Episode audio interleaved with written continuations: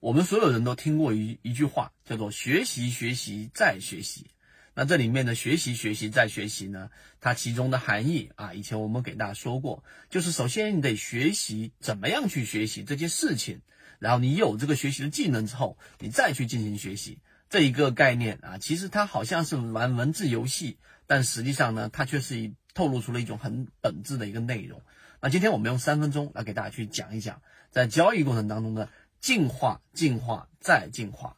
这个视频非常关键，因为它决定了你在交易过程当中到底有没有办法让自己的交易模式越来越贴切整个市场，并且收益比较稳定。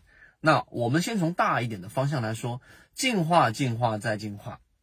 我们先以前第一点给大家讲过，进化和学习是不同的概念。学习是在学校里面你被迫的。而进化是你在一个生存环境有压力的情况之下，或者压力非常大的情况之下，不断的寻求一种生存的一种技能，然后改变自己本身这一种无论是身体上还是心理上的限制，来达到另外一种层次的方向，这是进化；而另外一种是学习。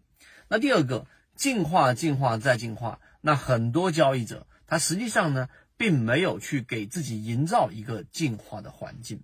那进化、进化再进化的意思是，你首先得要给自己提供一个进化的环境。那这个是怎么样去提供这样的一种环境呢？我们圈子给大家讲过，首先第一个，你一定要有一个圈子或者有一个圈层，不断的给你输入更多的内容，无论是对你来说有效也好，你认可也好，不认可也罢，但重要的是要有这样一个圈子，它不断的给你提供新的一种启发。或者说新的一些我们说的养料，这样你才有办法去进行原有圈层的一个突破。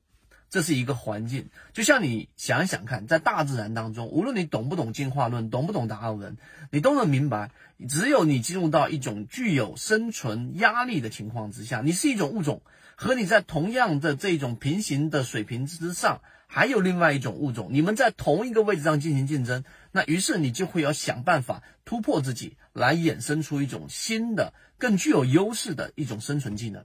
那在交易当中，圈子就具备着这样的一个作用。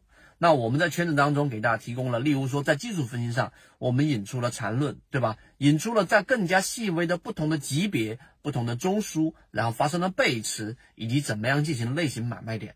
那这个我们在以往视频有讲过，所以这个是我们所说的第一个。第二个，我们引入了价值分析。到底具体作为散户交易者，在我能掌握的有限的信息当中，对吧？怎么样找到价值洼地？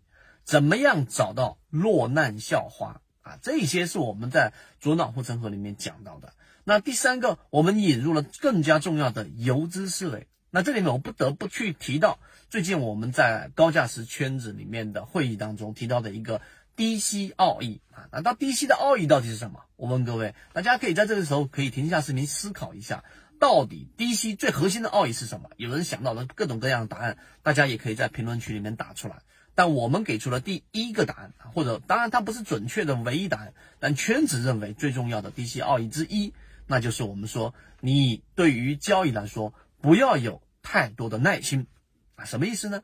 这个跟大部分的想法完全背离或者完全背驰。这里面我不去展开去讲，我们只给大家重复的强调：作为一个低息交易模式，你不要有太足够的耐心。我打算等一年、两年、三年，对吧？短线变中线，中线变长线，长线变贡献，都是错误的。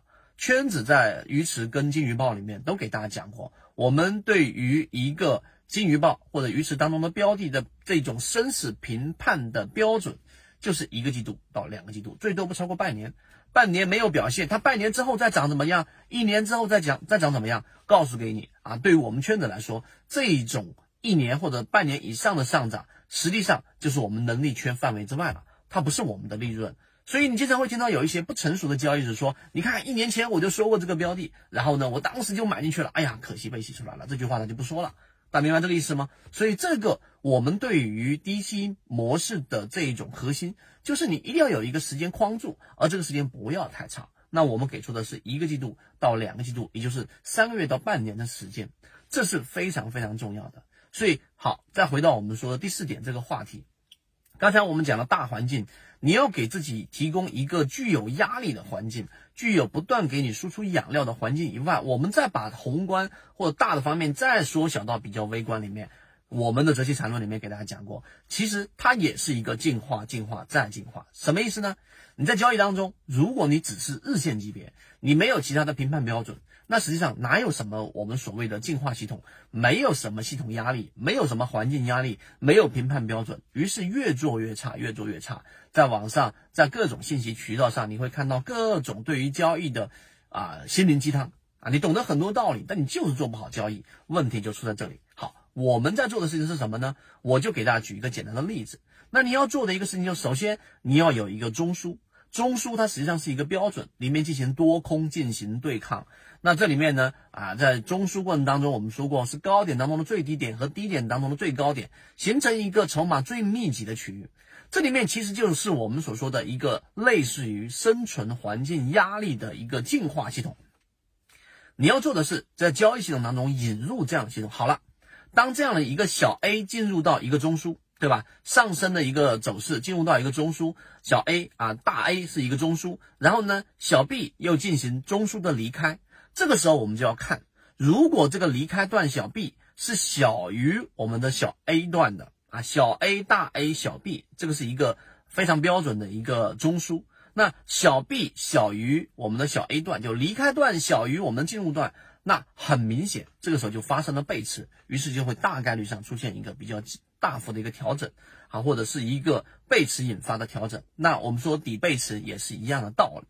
那正是因为我们进化了我们的这样的一个进化的一个能力，或者进化的一个系统，我们才谈到所谓的交易系统的进化。因为你有了这样的一个筛选的漏斗，因为你有了这样的一个进化的系统，于是你就会进行优胜劣汰。那些我们说没有发生这种背驰所导致的上涨，或者说那些没有导致我们所说的这一种经过过滤之后的标的，那么最后是什么呢？就是弱势标的，我就会给它剔除掉。今天的分享就到这里，炒股要理性，吃鱼身中间部分，不要鱼头鱼尾都想吃。想要系统的学习，个人号 SD 八幺八幺二这个地方深入了解。